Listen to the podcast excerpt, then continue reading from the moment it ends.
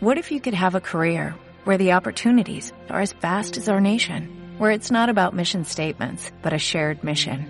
At U.S. Customs and Border Protection, we go beyond to protect more than borders, from ship to shore, air to ground, cities to local communities. CBP agents and officers are keeping people safe. Join U.S. Customs and Border Protection and go beyond for something far greater than yourself. Learn more at cbp.gov/careers.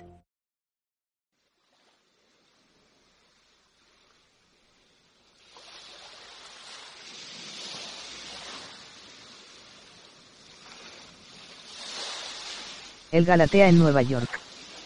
Poco a poco, la presencia del astro rey comenzó a iluminar la superficie de la mar, dejando a la vista unas formaciones vegetales cada vez más numerosas ante la atónita mirada de los nuevos aprendices, que por primera vez en su vida contemplaban esa extraña vegetación que con las primeras luces del alba aparecía ante sus vivarachos y adolescentes ojos.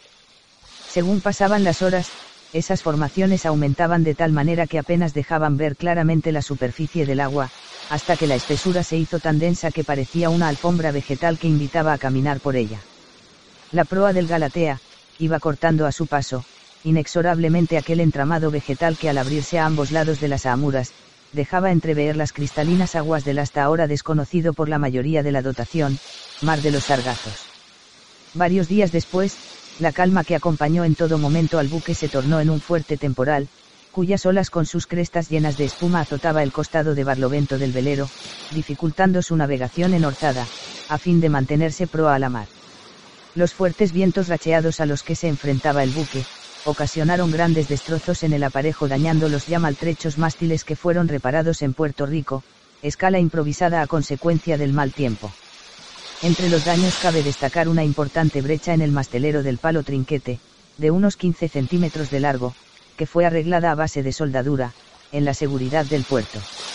Al abandonar el lugar de atraque y con las primeras maniobras para dar el aparejo, se fracturó una pasteca del juanete alto del mayor, que afortunadamente y tras caer sobre cubierta no ocasionó ningún percance. El comandante, quizás un poco cansado por la mala racha de las últimas singladuras y el mal estado en el que se encontraba la arboladura, al finalizar el viaje y ya en Ferrol se dirigió a Capitanía General con la pasteca bajo el brazo. Quizás el motivo que le llevó a tal decisión, aunque ignorado por la mayoría de la dotación, se presuponía. El Galatea tras una breve estancia en Puerto Rico y recompuesto tanto el buque como su dotación, puso rumbo a Nueva York. La travesía estuvo acompañada en todo momento por un fuerte oleaje, que junto con el tiempo desapacible, dificultó enormemente las maniobras propias de la navegación a vela. Un día antes de llegar a destino, un zeppelin al avistar al buque, se dirigió hacia él sobrevolándolo y dando varias vueltas a su alrededor para acto seguido continuar su rumbo. La dotación, ya curtida por sus experiencias en la mar, miraba hacia el cielo, observando las lentas maniobras del dirigible, pensando que acudía para recibirlo y darle la bienvenida ante la inminente llegada al puerto americano. Nada más lejos de la realidad, pues todo fue curiosidad del piloto, que momentos después de esa maniobra optó por seguir su rumbo, y perderse entre las nubes ante la atenta mirada de todos, que poco después volvieron a continuaron los trabajos gratamente interrumpidos. Al día siguiente, a la llegada a puerto embarcó el práctico para asesorar la maniobra de atraque del velero. Estando ya muy cerca del lugar asignado, a todas luces se veía que el buque se aproximaba demasiado aproado al muelle, con una inercia que era ya muy difícil de detener y menos de rectificar. Como quiera que el bauprés y no la roda marcaba la distancia al hormigón del puerto, y no dando tiempo a detener la arrancada, el mencionado palo se metió en el tinglado del muelle 44, que era de madera, y ocasionó unos destrozos de consideración. Parecía que el Galatea estaba destinado a ser reparado constantemente, teniendo que realizar los trabajos el personal de la guardia de cubierta y el retén de guardia, que tuvo que quedarse a bordo para reparar los daños del Bauprés. Asturias ilusionado por la ciudad de los rascacielos, aguardaba impaciente el toque de franco paseo, a pesar del intenso frío que envolvía el entorno. Junto a su compañero Murcia, en el deambular por aquella inmensa ciudad, se quedaron absortos contemplando los grandes rascacielos que crecían hacia el cielo, envueltos entre calles abarrotadas de gente, automóviles, luces de neón y escaparates que les invitaban a detenerse a cada paso que daban. Fue en una de estas monumentales ventanas abiertas al público para su contemplación donde vieron por primera vez la televisión en blanco y negro. Al pasar por comercios y bares miraban aquel pequeño aparato en el que se retransmitía boxeo, algo novedoso para unos muchachos que no hacía mucho habían salido por primera vez de sus pueblos natales y que los más parecido que poseían, era alguna que otra radio de galena construida precariamente por ellos mismos y con materiales conseguidos en el Galatea. Al intentar llegar al centro de la ciudad fueron engullidos por la tremenda urbe, y su especial y buena orientación dejó de mostrarles el camino, teniendo que recurrir a una patrulla de la Policía Metropolitana, que tuvo la gentileza de llevarlos en su coche y regalarles unas entradas para una obra de teatro que estaban exhibiendo en un céntrico local. De regreso y en unos de los bares donde comieron su primer hot dog y como quiera que el idioma era el mismo, hicieron amistad con un militar puertorriqueño que les acompañó de nuevo a las cercanías del muelle, pues vivía en esa zona con sus padres, a los que les presentó. El recorrido lo hicieron en metro. De vuelta al Galatea, el buque parecía cansado y quejumbroso, envuelto en una leve capa de hielo que brillaba como chispas en la oscuridad de la noche, al incidir en la blanca textura de diminutos cristales, el reflejo de la luminosa luna que lo acompañaba.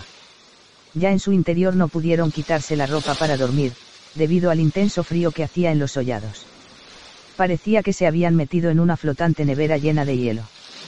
Tras cuatro días de estancia en Nueva York el velero se hizo a la mar, y el día 24 de diciembre se celebró en el Sollado conjuntamente con los mandos, la cena de Nochebuena, consistente en pollo asado y algunos dulces navideños. A los dos días de abandonar el puerto neoyorquino se recibió un cablegrama, en el que se advertía que el buque debía de alejarse de la costa debido a un ciclón que se aproxima desde Canadá. Este ciclón llegó de lleno el día 1 de enero. Murcia, acostumbrado a un clima mucho más benigno, no se resignaba al intenso frío y encogido caminaba por cubierta con sus manos protegidas por unos calcetines de lana, improvisando con ellos unas manoplas de las que carecía. Su compañero Asturias resoplaba con las dos manos entrelazadas acercándolas su boca para calentarlas, con el caliente vaho que salía de sus pulmones. Ambos no decían ni palabra y sus semblantes dibujaban el malestar y las necesidades pasadas en esos días de mar, que quedaron atrás, pero que parecían que les perseguían allá donde fueren. Aquí comenzó la odisea de esos valientes jóvenes, bautizados con agua y fuego. Se tocó maniobra general, gavieros y juaneteros al pie de la jarcia para cambiar todos los aparejos y poner otros nuevos y de mayor resistencia. El trabajo fue arduo, penoso y lleno de riesgo, un constante subir y bajar por las jarcias con los flechastes helados bajo sus pies descalzos y con los pantalones remangados hasta las rodillas, soportando temperaturas de 20 grados bajo cero, y a una altura sobrecubierta de más de 40 metros. Por la noche el trabajo continuó en los palos, sin ningún tipo de iluminación, hasta que se cambió todo el aparejo y se dejó preparado el triángulo de capa. A continuación se largaron dos andariveles, consistentes en dos cabos de seguridad, uno a lo largo de la banda de babor y otro en la de estribor, para aferrarse en el caminar inseguro de cubierta. El día 31 y ante la llegada del mal tiempo previsto, se decidió recoger todo el aparejo y navegar con el triángulo de capa y alguna vela de cuchillo en proa a fin de evitar la ingobernabilidad del buque. La dotación estuvo a la espera para la llegada del ciclón, y sobre las 3 de la madrugada, se escucharon unos fuertes estampidos que parecían cañonazos. Todos los contramaestres comenzaron a tocar con los silbatos maniobra general. Al subir a cubierta la situación era dantesca. La luna iluminaba la mar y las crestas de las enormes olas les azotaban por el costado de babor. Al abalanzarse sobre el buque, parecían verdaderas montañas que transformaban al Galatea en una cáscara de nuez a su merced. Los contramaestres alertaron al personal de máquinas para que vigilasen de continuo los remaches de las planchas de la obra viva de los costados y mandaron tener listo el payete de colisión, a fin de dominar el agua, si se diese una avería. Por Barlovento las olas venían con una altura de 12 metros y se tiraban estopas impregnadas en aceite para que al extenderse sobre el agua formaran un remanso a fin de evitar que los golpes de mar fuesen tan violentos. El Serviola, situado cerca en la misma proa del castillo, observaba cómo el baupré se levantaba tanto que parecía apuntar al cielo para momentos después, hundirse en la mar y recibir el agua que recorría tanto el castillo como toda la cubierta del Galatea parte del oleaje embarcado abandonaba precipitadamente la cubierta por las falucheras, que se distribuían a lo largo de ambas bandas y que apenas daban abasto para desalojar de nuevo a la mar la gran cantidad de agua, ante el inminente hachazo que volvía a hundir de nuevo la proa del buque. Como la mar arreciaba de esa manera, la guardia de Serviola se tuvo que trasladar por seguridad e imposibilidad de permanecer en ese puesto sin riesgo, más a popa, cerca de la escala de subida al castillo El vigía tenía que aferrarse fuertemente con un cabo al candelero para evitar que el agua le arrastrase, aguantando los fuertes bandazos y gigantescos cabeceos del buque con los pies y manos doloridos por el frío. Los que prestaban servicio en la caña del timón corrían aún más riesgo pues se hacía ingobernable, y cuando la cresta de la ola hacía elevar la popa, subiéndola a una altura considerable, se descubría del agua la pala del timón. Esta, empujada por la fuerza del agua, transmitía una fuerza tan poderosa que al girar tan rápidamente la rueda de la caña, había que soltarla para evitar que las cabillas de la rueda enganchasen la ropa y proyectase, fuera de ella, a los que la manejaban. Muchas veces era necesario el amarre de la rueda para evitar el peligro de sostenerla entre las manos. Cuando pasaba la ola, la popa se hundía dando la sensación de precipitarse a los abismos de la mar y haciéndose un gran vacío debajo de los descalzos pies de los que allí estaban, que notaban de una forma mareante la falta de cubierta donde sujetarse. Siempre se agradeció que nunca se rompiese la pala del timón y quedase el Galatea ingobernable entre aquellas montañas de agua. Quizás haya que reconocer el amparo de la Virgen de Nuestra Señora del Socorro a la cual acudía en formación la dotación del Galatea, a excepción del personal de guardia, para pedir la protección en posteriores singladuras antes de cada navegación que iniciaba el buque. Esta ofrenda se hacía por el personal de a bordo que, en formación y desde el muelle del cuartel de instrucción de Ferrol, acudía a una misa, en la iglesia del mismo nombre situada junto al puerto civil. Al día siguiente amaneció todo el aparejo hecho jirones, dando fuertes gualdrapazos que hacían que los puños de las escotas del velamen diesen latigazos agresivos a todo lo que se ponía a su alcance. En esta situación de grave riesgo, alguien tenía que subir a los palos y, ni cortos ni perezosos, todos los cabos primeros que estaban haciendo el curso de contramaestre subieron a las correspondientes maniobras. Los puños de escota ocasionaron diversos heridos por contusiones en las cabezas de los valientes cabos, que en todo momento se comportaron como verdaderos héroes. Después de esta hazaña todos aprobaron para contramaestres una vez acabado el curso. En los días que duró el temporal no se encendieron las cocinas a bordo y se comió a base de latas de sardinas. En esta navegación el ciclón amenazó durante tres días al Galatea y a su dotación, perdiéndose siete aparejos, una perra pastor alemán perteneciente al segundo comandante y produciéndose varios heridos de diversa consideración. El Galatea salió nuevamente victorioso de una dura prueba y aquellos muchachos, ya curtidos por la mar, ya no vacilaban ante cualquier contratiempo. Las maniobras, los trabajos y la gobernabilidad del buque con buen tiempo era para ellos coser y cantar. Les parecía mentira que recién embarcados, cualquier contratiempo o dificultad les llegase a alarmar tanto. Incluso recordaban cómo en los primeros días, el simple hecho del movimiento del buque fuese para ellos algo temido y para muchos insuperable. Ahora era todo lo contrario, se habían habituado de tal manera a vivir en esa galera que cuando daban sus primeros pasos en tierra, les extrañaba que el suelo no se alejase o acercase a sus pies.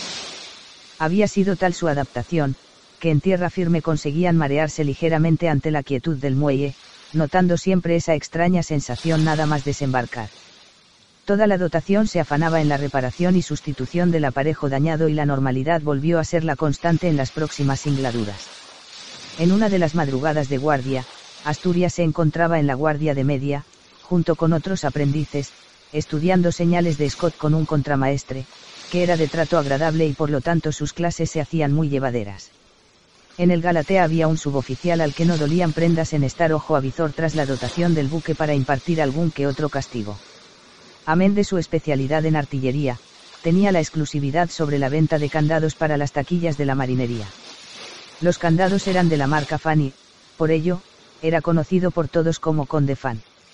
Entre los aprendices que estaban afanados con las clases, salió en la conversación algo relativo al Conde Fanny, al escuchar el contramaestre este nombre, preguntó a Asturias, que lo había nombrado, a quien se nombraba con tal apelativo, a lo que tuvo que contestar que se refería al suboficial artillero.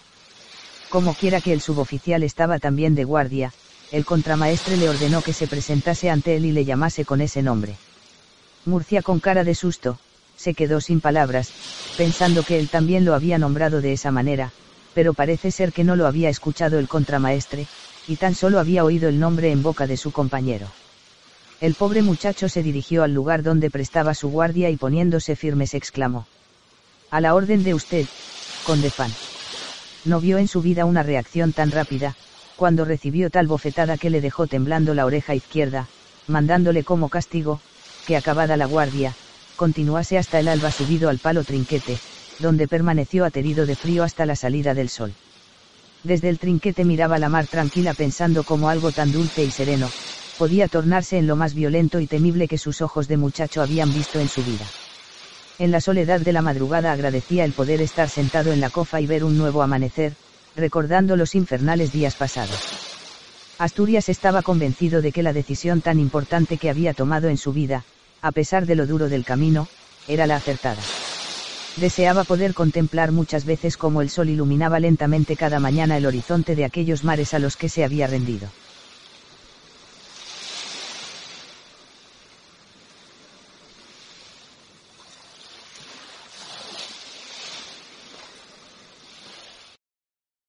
¿Te preocupas por tu familia? Entonces, ¿por qué darles solo huevos ordinarios cuando pueden disfrutar de lo mejor? Eggland's Best, los únicos huevos con ese delicioso sabor fresco de granja, además de la mejor nutrición, como 6 veces más vitamina D, 10 veces más vitamina E y 25% menos de grasa saturada que los huevos regulares, además de muchos otros nutrientes importantes. Así que, dales los mejores huevos. Eggland's Best, mejor sabor, mejor nutrición, mejores huevos.